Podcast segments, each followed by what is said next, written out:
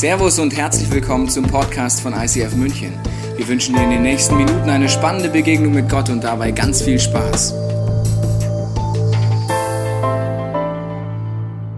Herzlich willkommen heute an diesem Sonntag hier im Neuraum, Neuraum live vor Ort oder aber in unseren Locations in Augsburg, in Freising, in Passau und in unseren Microchurches, die wir haben, über ganz Deutschland verteilt. Schön, dass du heute da bist und äh, wir gemeinsam uns eine Frau anschauen können, ihre Geschichte kennenlernen können namens Rahab. Denn heute ist ein ganz besonderer Tag, denn heute haben wir die kürzeste Serie des Jahres. Eine Serie, das sagt der Name, zeichnet sich dadurch aus, dass man mehrere Episoden hat, oder? Das ist eine Serie. Heute haben wir eine Episode in einer Serie und sie geht um eine Frau, die ich dir gleich vorstellen werde. Und bevor ich dir diese Frau vorstellen werde, und es kann ja nur irgendwie eine wichtige Frau sein, gell, weil sonst würden wir nicht einen ganzen, einen ganzen Sonntag, Klammer, eine ganze Serie auf diese Frau, auf diese Frau verwenden. Äh, diese Frau, bevor ich sie dir vorstelle, möchte ich ein kleines Experiment mit dir machen, auch mit dir online äh, oder aber in unseren Locations. Und zwar, ist zwar habe ich folgende Frage an dich. Ich stelle dir, äh, stell dir gleich ein paar Eigenschaften von dieser Frau vor. Und du überleg mal, wenn du Mama oder Papa von einem Sohn bist, wäre das so die Schwiegertochter deiner Wahl? Einfach mal so anschauen. Was macht das so mit dir, wenn du diese Frau kennenlernst? Hättest du sie gerne zur Schwiegertochter? Ähm, oder aber, wenn du äh, keine Kinder hast und vielleicht hier heute als Single-Mann bist und auf der Suche nach einer geeigneten Partnerin, dann überleg doch mal, wäre das jetzt so jemand, den würde ich gerne daten? Vielleicht sogar mal heiraten? Und wenn du in die, weder in die eine noch in die andere Kategorie fällst, dann überlege dir, wäre das eine Person, die ich ganz, ganz gerne, so ganz eng in meinem innersten Freundeskreis hätte, so ganz nah in meinem Leben, okay? Weil sie so besondere Eigenschaften hat. Hast du deine Frage rausgefiltert? Ah, okay, ein paar schlafen noch, kein Problem. Wir wachen jetzt gleich gemeinsam miteinander auf. Also passt auf, die Frau, um die es heute geht, heißt Rahab. Das hast du im Trailer schon gesehen. Und über diese Frau erfahren wir in Josua 2 folgendes. Sie ist eine Angehörige des feindlichen Volkes. Sie ist eine Heidin, sie glaubt nicht an Gott. Sie ist eine Prostituierte, es wird immer schlimmer. Natürlich eine Lügnerin und auch eine Vaterlandsverräterin. Loyalität war nicht ihre Stärke. Jetzt erinnere dich an die Frage von gerade eben. Wie schaut es aus? Gute Schwiegertochter, gutes Datingmaterial oder gute potenzielle beste Freundin? Hier meldet sich keiner. Ich weiß nicht, wie es bei dir online ist, aber ich würde jetzt mal sagen, eher nicht, oder? Wenn wir mal ganz ehrlich sind, eher nicht, weil wer braucht eine Lügnerin zur Freundin oder als äh, Ehepartnerin oder als Schwiegertochter? Ist jetzt nicht ganz so vertrauenswürdig, würde ich sagen. Okay, das Gute ist, wir, wir, Menschen sind ja meistens so, dass wir äh, Menschen kennenlernen, einen kleinen Ausschnitt von diesen Menschen kennenlernen und uns meistens sehr schnell ein Bild von ihnen machen. So sind wir Menschen. Wenn du das auch schon gemacht hast, schäme dich nicht. Ich habe es auch schon gemacht, weil wir das so machen. So sind wir Menschen. Und das Gute an dieser Person, wie an uns allen ist, wir alle sind nicht nur ein, ein Ausschnitt unserer selbst, sondern wir alle haben eine Geschichte, ein Vorher, ein Während, ein Nachher. Und diese Frau hat ein, eine Geschichte, nämlich ein Nachher, weil du findest äh, über sie ganz viele, über die Bibel verteilt, ganz viele äh, Stellen, die das Bild von ihr so ein bisschen breiter werden lassen und auch so ein bisschen verändern. Und was du äh, nach Josua 2 über diese Frau erfährst, ist unter anderem folgendes. Sie gehört zur Familie Gottes, sie ist vor Gott gerecht, sie ist eine verheiratete Frau, keine Prostituierte mehr, sie ist die Ur-Urgroßmutter von König David, kommt im Stammbaum von Jesus zu und sie wird als Heldin des Glaubens bezeichnet. Spannende Frau, oder?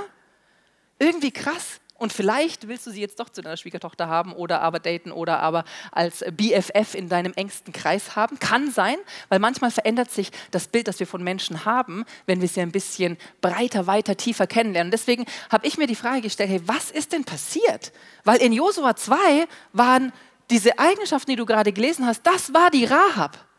Das war ihre Geschichte. Und irgendwie nach Josua 2 verändert sich alles. Also was ist denn bitte da passiert? Und ich will dir kurz die Situation erklären, in der wir Rahab kennenlernen. Die Situation ist die, Rahab wohnt in Jericho. Jericho ist eine Stadt im verheißenen Land, in dem Land, das Gott seinen, äh, seinem, seinem Volk Israel schon hunderte, hunderte, hunderte Jahre bei Abraham schon versprochen hat. Und Israel ist wie auf dem Vormarsch, um dieses Land einzunehmen. Und ähm, auf diesem Vormarsch kommen sie irgendwann nach Jericho. Es ist die erste befestigte Stadt in dem eigentlichen verheißenen Land, äh, das sie, die sie einnehmen wollen. Und Jericho ist die damals also eine der bestbefestigsten Städte, die es gab. Eigentlich uneinnehmbar, okay? Und Gott hat gesagt, ich gebe euch diese Stadt in eure Hände. Und er ähm, schickt Spione, sie schicken, die Israeliten schicken Spione in die Stadt, sie kommen bei Rahab unter, um, das, äh, um die Stadt auszukundschaften. Und ähm, in diesem Moment lernen wir Rahab kennen als Vaterlandsverräterin, weil ja, sie äh, kommt mit den Spionen ins Gespräch, sie versteckt diese Spione und ähm, sie gibt ihnen ganz, ganz, ganz, ganz wertvolle Einblicke in das Innenleben der Stadt. Und zwar nicht irgendwie Einblicke wie, wie sind die Verteidigungsanlagen oder was sind wichtige strategische Punkte, so ich sag mal die eigentlichen äh, wichtigen Infos, wenn man so im Kampf ist und eine Stadt erobern möchte, sondern sie gibt ihnen viel, viel wichtigere Einblicke, nämlich in die Seele des Volkes. Und was sie ihnen ähm, sagt, ist folgendes. Sie sagt, ich weiß, dass der Herr euch dieses Land gegeben hat. Wir haben alle große Angst vor euch die Leute fürchten sich entsetzlich. Und an einer anderen Stelle, ich mag das manchmal so Bibelstellen in unterschiedlichen Übersetzungen zu lesen, da heißt es, alle seine Bewohner zittern vor euch, sie sind vor Angst wie gelähmt. Den Männern und Frauen und Kindern in, Israel, in Jericho, den Jerichoanern, den Jericho-Bewohnern, denen geht es so, dass die richtig gestrichen die Hosen voll haben, Freunde die haben richtig Angst, die zittern vor Angst, die können sich fast nicht mehr bewegen. Und sie erzählt ihnen weiter, denn wir haben gehört, wie der Herr euch trockenen Fußes durch das Rote Meer gebracht hat, als ihr aus Ägypten auszog. Vielleicht kennst du die Geschichte, die äh, Israeliten waren, waren, Sklaven in Ägypten, sie ziehen aus aus Ägypten auf das Wort des Herrn hin, kommen ans Rote Meer, hinter ihnen die Ägypter, vor ihnen kein Durchkommen und plötzlich macht Gott ein Wunder und er führt sie trockenen Fußes durch dieses Meer und im Meer lässt er die Verfolger, die Ägypter umkommen und sie kommen einfach, sie kommen raus aus Ägypten durch dieses Wunder. Das haben sie gehört. Wir wissen auch, was Sion und Og, den beiden Amoriterkönigen jenseits des Jordan, angetan habt, deren Völker ihr völlig vernichtet habt. Sion ist eine interessante Geschichte. Sie wollten eigentlich äh, durch sein Gebiet durchziehen, friedlich, aber er hat den Krieg mit ihnen angefangen und dann haben sie den Bann an ihm vollzogen, was so viel bedeutet wie genau das, was hier steht. Sie haben diese Städte, dieses Gebiet komplett platt gemacht und keiner hat überlebt. Und das haben die äh, Jericho-Bewohner, die Bewohner aus Jericho, haben all das schon gehört. Und dann geht es weiter. Als wir es hörten, da zerschmolz unser Herz und in keinem blieb noch Mut euch gegenüber. Andere Übersetzung heißt, und seitdem wir das gehört haben, ist unser Herz verzagt und es wagt keiner mehr vor euch zu atmen. Das ist die Situation in Jericho. Die Menschen sind vor Angst wie gelähmt. Die Menschen zittern vor Angst und sie können sich in ihren eigenen Mauern, die so sicher sind, weil es die am besten befestigte Stadt der damaligen Zeit war, eine der am besten befestigten Städte der damaligen Zeit, sie können sich nicht mehr sicher fühlen in ihrer Umgebung, weil sie so viel gehört haben von ihrem Feind, der auf sie zurollt. Und die Frage ist jetzt, was hat es heute mit dir und mir zu tun? Ich glaube, es hat sehr viel mit dir und mir zu tun, weil ich glaube, wir alle kennen diese Momente, wo Schreckensnachrichten in uns, über uns herfallen, in unser Leben, in unsere gut befestigte kleine Stadt, in unser sicheres Leben, unser sicheres Deutschland eindringen und wir hören oder sehen Dinge und plötzlich Egal, ob wir übrigens mit Gott unterwegs sind oder nicht, gell? völlig egal, plötzlich beginnt wie ein Tauziehen mit der Angst. Und ich habe dir mal aktuelle, aktuelles Tagesgeschehen mitgebracht. Lass mal reinschauen, was wir uns gerade immer so anhören dürfen. 7,4 Prozent Inflationsrate. Das heißt, die Preise steigen in einem Tempo, wie es die Bundesrepublik seit über 40 Jahren nicht erlebt hat.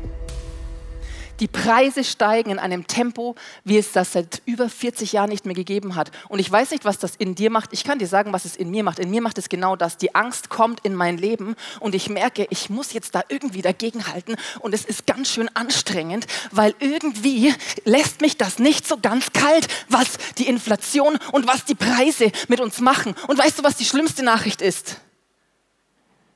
Die Nachrichten gehen weiter. Gestern war es nach einem Stromausfall zu einer Notabschaltung gekommen.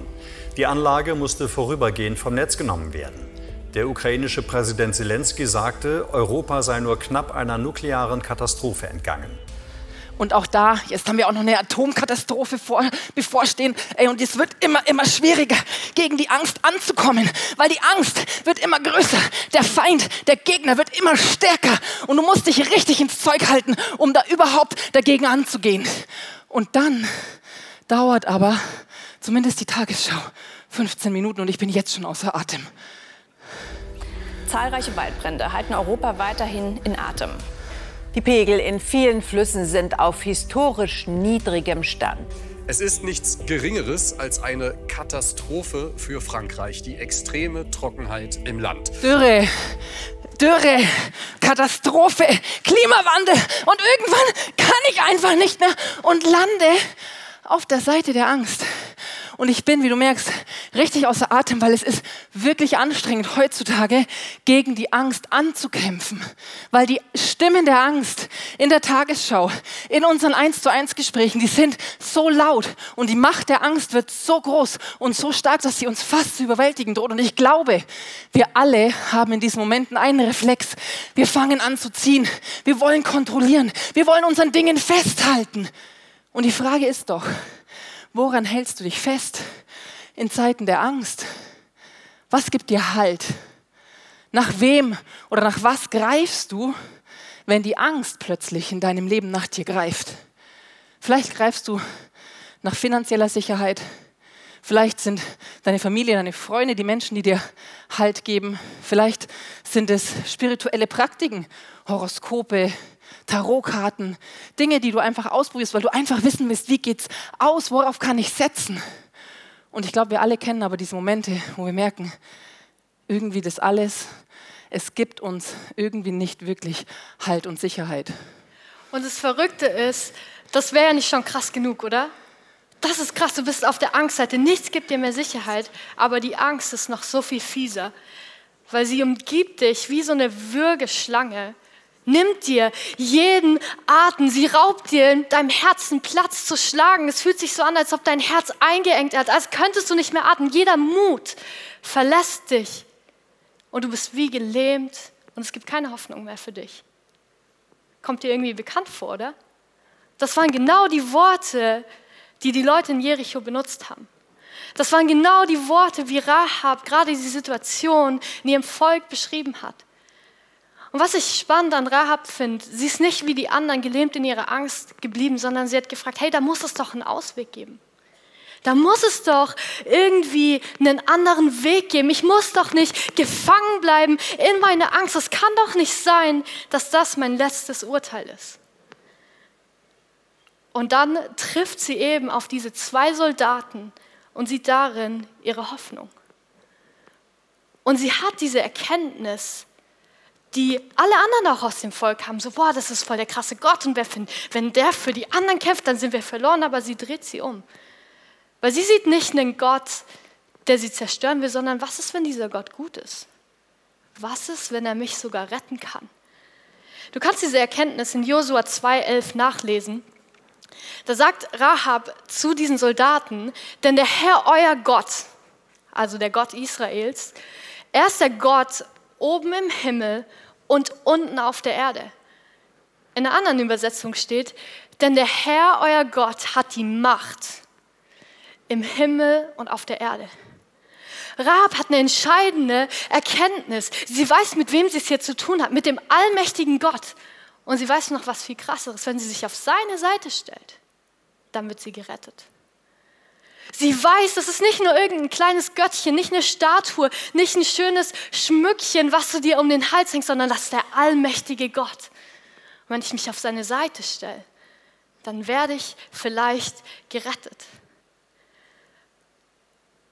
Es ist dieser Gott persönlich, auf den sie all ihre Hoffnung setzt, der Gott, vor dem jeder eigentlich Angst hat, der mit diesem Volk zieht. Und das Ironische ist, sie gibt nicht nur irgendwie ihr Leben in die Hand von diesem Gott, sondern sogar in, ihre, in, den, in die Hand ihrer Feinde. Das ist doch verrückt. Wer macht sowas? Die, die mich angreifen wollen, ja, rettet mich mal. Das macht doch niemand, oder? Weil sie so ein Vertrauen, so eine Hoffnung hat und auch weiß, okay, es ist sowieso alles verloren. Alles andere funktioniert nicht. Dann setze ich halt alles auf diesen Gott, weil was ist, wenn er mich rettet? Er ist meine einzige Lösung und Hoffnung. Und Rahab macht genau das in Josua 12, äh, 2, 12 bis 14, redet sie mit den Soldaten und sagt, und schwört nun bei dem Herrn, also eurem Herrn, dass so wie ich an euch Güte erwiesen habe, weil sie sie reingeholt hat, versteckt hat, damit die anderen sie nicht finden, erweist auch ihr Güte am Haus meines Vaters und gebt mir ein sicheres Zeichen, dass ihr meinen Vater, meine Mutter, meine Brüder, meine Schwestern samt all ihren Angehörigen am Leben lassen und unsere Seele vom Tod erretten würdet. Ich weiß nicht, ob du es kennst, dass du zum Beispiel in der Bibel gehört hast, so hey, okay, wir haben Inflation, aber Gott ist mein Versorger dann stehen diese beiden Sachen in Konflikt und dann sagt man, ja, aber Gott, also wenn du jetzt mein Versorger bist, dann gib mir mal ein sicheres Zeichen. So 1000 Euro schon mal aufs Konto, so Anzahlungen so, ne? Ich mache das so oft. Ich denke so, ja, ja, ich vertraue dir Gott, dass ich das und das machen soll, aber du kannst mir noch mal so ein, so ein genaueres Zeichen noch mal geben. Und zwar genau da so, irgendwie so, dass das Wetter und die Wolke so steht und die Sonne und dann kommt ein Regenbogen und pipapo. Und das, ich mache meine eigenen Bedingungen. Und ich glaube, wir dürfen Gott auch nach Zeichen bitten. So wie Rahab die Soldaten gefragt hat, aber manchmal überrascht er uns mit spannenden Zeichen, weil das Zeichen, das Rahab bekommt, ist kein sichtbares. Ich hatte irgendwie erwartet, okay, die Soldaten sagen, gut, wir lassen einen von uns hier, dann weißt du, wir kommen zurück, den abzuholen. Das macht voll Sinn, oder? Aber die Soldaten sagen in Josua 2 was ganz anderes. Sie sagen, du bekommst dieses sichere Zeichen. Wir bürgen mit unserem eigenen Leben für das Eurige, sofern ihr diese unsere Sache nicht verratet. Und es soll so geschehen, wenn der Herr uns dieses Land gibt, wollen wir an dir Güte und Treue erweisen. Und dann gehen sie alle. Sie lassen kein sichtbares Zeichen da, sondern das Einzige ist ein Versprechen. Was Rahab da macht, sie nimmt so ein schönes rotes Seil hängt das nach außen, damit die Soldaten erkennen, okay, wenn sie die Stadt stürmen, diese Häuser nicht, die Leute nicht töten, sondern in Ruhe lassen, weil mit der Frau haben wir den Bund geschlossen, haben wir es versprochen. Und sie vertraut einfach auf dieses Zeichen, ohne wirklich was in der Hand zu haben. Und das Verrücktere ist, ist, dass sie ihr ihre Treue versprechen. Und was du vielleicht, woran du dich noch erinnerst, Rahab war eine Prostituierte die stand förmlich für Untreue. Und dieses rote Seil, was ihre Rettung war, das war eigentlich das Zeichen dafür, dass sie offen hat, damit Männer zu ihr kommen kann, damit Untreue immer wieder passiert. Und dieses Zeichen wird auf einmal ein Zeichen der Treue. Und jetzt denkst du dir vielleicht, gut, was hat es mit mir zu tun? Ich wohne in Deutschland, ich bin keine Prostituierte, ich habe auch keine Stadtmauer, ich habe jetzt niemanden, der mich direkt angreift. Vor einiger Zeit hatte ich immer wieder den Gedanken, du sollst nach München ziehen, Franzi. Ich dachte mir, gut, kann man ja mal denken, muss jetzt nicht immer gleich von Gott sein. Gell? Aber dann kam dieser Gedanke immer wieder, immer wieder und ich hatte einfach das Gefühl, okay, Gott will, dass ich nach München ziehe. Damals habe ich noch in Stuttgart gewohnt, ich war frisch mit meinem Studium fertig und ich dachte mir, ja, erstmal kein schlechter Gedanke. Dann habe ich mir mal den Wohnungsmarkt angeschaut, die Jobsituation, dachte mir, gut, das wird jetzt spannend. Hast du schon mal eine Wohnung in München gesucht. Mission Impossible, vor allem ohne Job, als Berufseinsteiger in einem wissenschaftlichen Bereich, wo man gefühlt nichts verdient. Wie soll das möglich sein? Und in dieser Zeit bin ich immer wieder ins Bett gegangen und es ging von vorne los. Ich hatte den Gedanken, ja stimmt, in einem Monat ziehe ich nach München, zwei Wochen ziehe ich nach München, kein Job, keine Wohnung. Und dann kamen diese Sorgen und Ängste. wie willst du es schaffen? Du hast nicht viel Geld auf der Seite. Außerdem war dein Studium doch auch gar nicht so gut, der Abschluss. Wie willst du da einen Job finden? Du hast gar keine Berufserfahrung außer dein kleines Praktikum. Und die Gedanken sind gerast und gerast und ich habe gemerkt, wie diese Angst stärker wurde, wie mir der Atem geraubt wurde, ich gelähmt wurde und zu diesem Versprechen von Gott, dass ich nach München soll, eigentlich eine Riesenangst wurde. Und dann kam aber eine ganz andere Stimme, die auf einmal irgendwie anders geklungen hat. Und war, irgendwie war der Gedanke so, hey Franzi, ich habe meinen Sohn für dich gegeben. Ich habe mein Kostbarstes, den einzigen Sohn, den ich habe, alles, was ich habe, habe ich für dich sterben lassen, hingegeben, damit du wieder Beziehung zu mir leben kannst. Glaubst du nicht, dass ich mich um Job und Wohnung und alles andere kümmern werde? Weißt du, dieses Zeichen von Rahab gilt auch heute noch für dich. Das Zeichen, das Gott dir gibt, ist nicht das Leben von Soldaten, sondern sein eigenes. Er sagt, hey, ich sterbe für dich, ich gehe für dich all in, ich nehme all deine Schuld, all deine Ängste, all deine Nöte auf mich. Und das Verrückte ist, Gott schließt damit dir einen ewigen Bund mit dir. Wie mit diesem roten Seil, das ist nämlich ein Zeichen dafür, dass Jesus für dich gestorben ist und sein Blut dieses Bund schließt und sagt, hey, ich werde dir auf ewig treu sein, selbst wenn du wie Rahab untreu bist. Selbst wenn du in Ängste verfällst, selbst wenn du Fehler machst, selbst wenn du nicht mehr kannst, ich werde dir immer noch treu sein, weil das ist, wer ich bin. Ich kenne gar nichts anderes außer Treue, selbst wenn du dich anders verhältst. Und was dann noch verrückter ist, ist einfach mindblowing. So Gott stirbt für mich, dann ist er immer treu, selbst wenn ich verkacke. Was noch krass ist, das ist nicht vor 2000 Jahren passiert und super unrelevant, sondern das ist jetzt Realität. Du stehst vielleicht wie Christina wieder gefangen und umschlungen mit deiner Angst. Bist im Angesicht von deinen Feinden, von deiner Angst, was auch immer dich gerade bedrängt. Und dann kommt Jesus mitten in diese Angst wie Jens. Und er steht da, wie diese Soldaten bei Rahab und fragt ihn, bist du einverstanden? Nimmst du meine Hand an? Er kommt in deine Angst rein. Und er sagt, wir bleiben nicht hier. Hier ist nicht, wo du hingehörst. Hier ist nicht dein Zuhause. Nee, wir gehen zurück auf meine Seite. Weißt du warum? Weil das ist Gottes Seite. Und hier herrschen ganz andere Spielregeln. Hier herrscht nämlich Gottes Kraft und nicht mehr deine eigene Kraft. Hier herrscht nicht die Stimme der Angst, sondern die Stimme Gottes, die dir Wahrheiten zuflüstert. Hier herrschen ganz andere Spielregeln, wo du für einen Sieg ausgerichtet bist. Und das Verrückte daran, das Einzige, was du tun musst, ist loszulassen und ihn machen zu lassen und dich anzulehnen und zu vertrauen und zu wissen, dass dein Gott stärker ist als jede Angst, die da ist. Ja, vielleicht haben sich deine Umstände zu null Prozent verändert, aber du weißt, wer hinter dir steht. Und was noch viel krasser ist, ist, dass es nicht was Passives ist, sondern dass du dich anlehnst und auf einmal hörst du ganz nah Gottes Stimme. Und du hörst, wie er sagt, ah, es ist gerade Inflation. Hey, weißt du was, die auf mich vertrauen, die werden keinen Mangel leiden. Und deine Angst muss gehen. Du hörst die Nachricht davon, dass Dürre ist. Und du hörst, hey, ich werde dich versorgen, ich bin dein Versorger. Deine Angst muss gehen. Oder vielleicht hörst du diesen Krieg und du weißt, hey, ich bin Gottes Friedens. Und selbst wenn diese Erde zugrunde geht, ich werde ewig bleiben.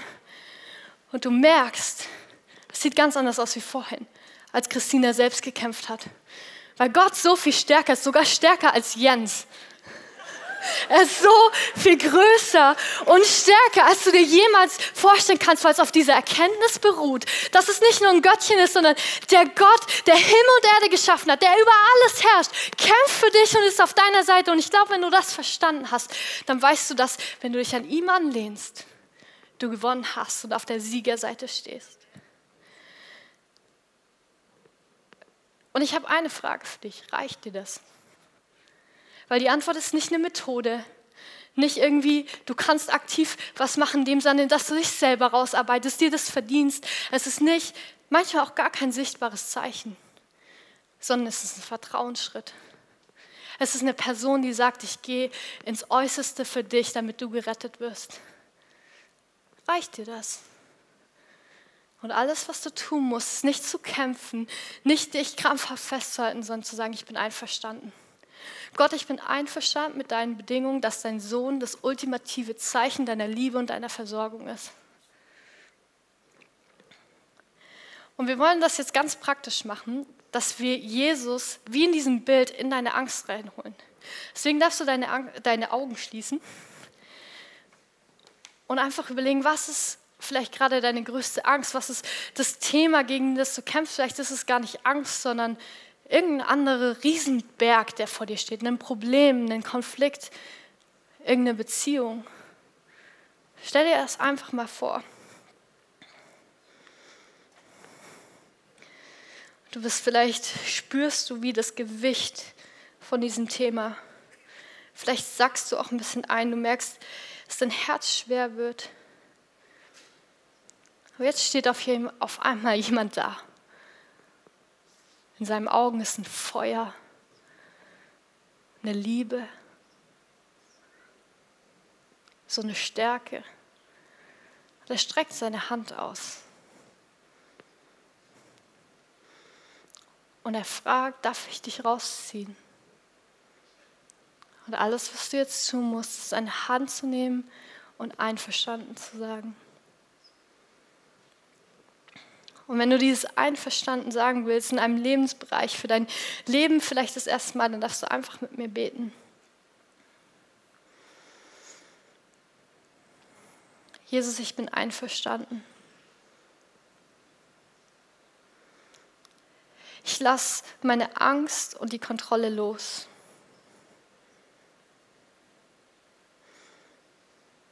Ich glaube dir, dass du der Gott des Universums bist.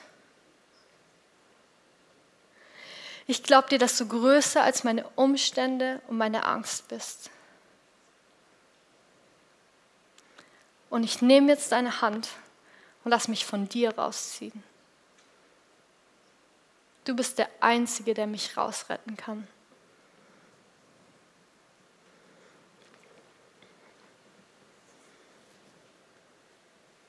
Und Jesus, du siehst, wo ich vielleicht aufgrund von Angst nach Dingen gegriffen habe, wo ich Halt gesucht habe in, in Dingen, die vielleicht auf den ersten Blick tröst, trost, tröstlich ausgesehen haben, aber die mich irgendwie eingewickelt und gefangen genommen haben. Und ich danke dir, dass auch da, wo ich untreu war, wo ich dir untreu war, du treu bist. Und ich bitte dich jetzt einfach um Vergebung. Ich bitte dich um Vergebung für all die Punkte, wo ich mich ausgestreckt habe nach spirituellem Halt, sei es in Horoskopen, sei es in Tarotkarten, sei es in anderen, anderen Praktiken, die irgendwie sich so gut angefühlt haben am Anfang und aber doch dann nicht den Halt geben konnten, den ich gesucht habe. Und ich bitte dich auch um Vergebung, wo ich zu stolz war bis hierher, ja. deine Hilfe anzunehmen, wo ich es alleine machen wollte, wo ich die Kontrolle haben wollte. Ich bitte dich wirklich um Vergebung, Jesus, wo, wo ich es aus eigener Kraft versucht habe, wo ich mein Leben aus eigener Kraft versucht habe zu meistern. Und ich danke dir, dass ich jetzt an diesem Punkt bin, das anzuerkennen, dass ich dich brauche. Hm, ja. Dass ich deine Vergebung brauche, aber dass ich auch deine Hilfe und deine Nähe brauche.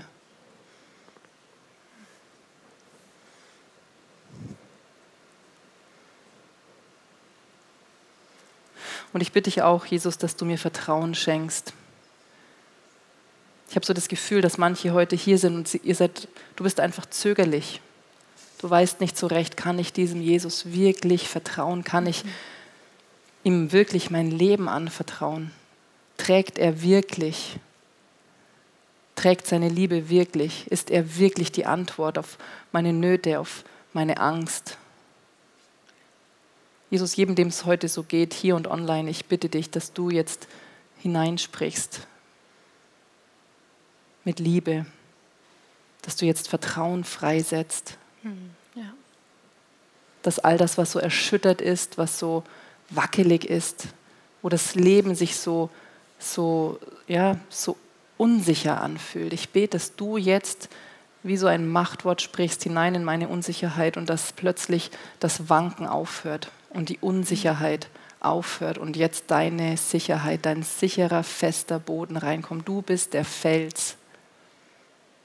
Und ich bete, Jesus, dass du jetzt meinen Boden wie so hart machst wie Fels, dass es nicht mehr wackelt, dass ich nicht mehr zittern muss vor Angst, dass die Erschütterungen mich gar nicht mehr treffen, sondern dass ich jetzt stehe auf dir. Mhm.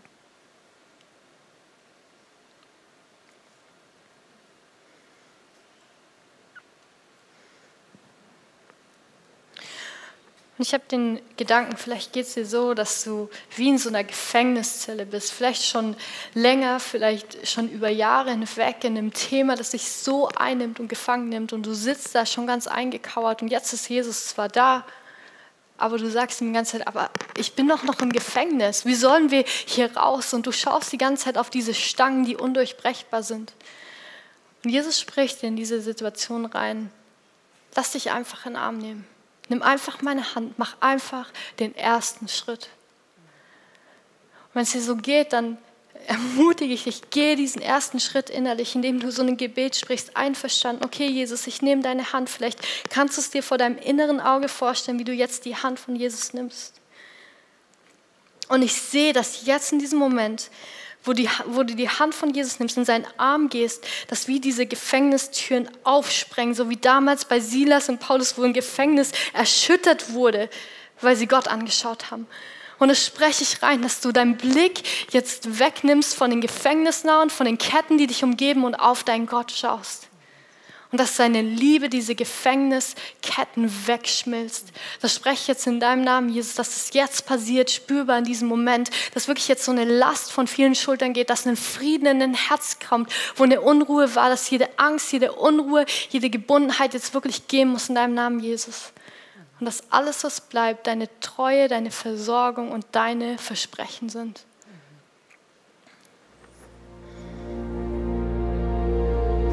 Wir hoffen, dieser Podcast hat dich inspiriert und hat dir weitergeholfen mit deiner Beziehung mit Gott. Wenn es dir so geht, dann freuen wir uns, wenn du uns mithilfst, diese Botschaft zu verteilen. Das kannst du tun, indem du diesen Podcast likest, mit Daumen nach oben draufdrücken oder kommentierst oder weiterleitest. So werden mehr Menschen noch mit dieser Botschaft von Jesus, dieser Hoffnung erreicht. Du kannst auch durch eine Spende mithelfen, dass wir weiterhin diese Podcast kostenlos im Internet maximal verbreiten können und so viele Menschen neue Hoffnung bekommen. Vielen Dank für alles, was du mit ermöglicht. Wir glauben, dass Kirche eine Familie ist und egal, ob du online dabei bist oder hier vor Ort bist in der Region, wir wollen dich sehr gerne kennenlernen. Wenn du möchtest, komm auf unsere Homepage vorbei unter Finde Anschluss. Dort findest du unter anderem Welcome to Church, wo wir uns gegenseitig kennenlernen, deine Geschichte gerne hören wollen und dir helfen wollen, wenn du möchtest, ein Teil dieser Kirchenfamilie zu werden.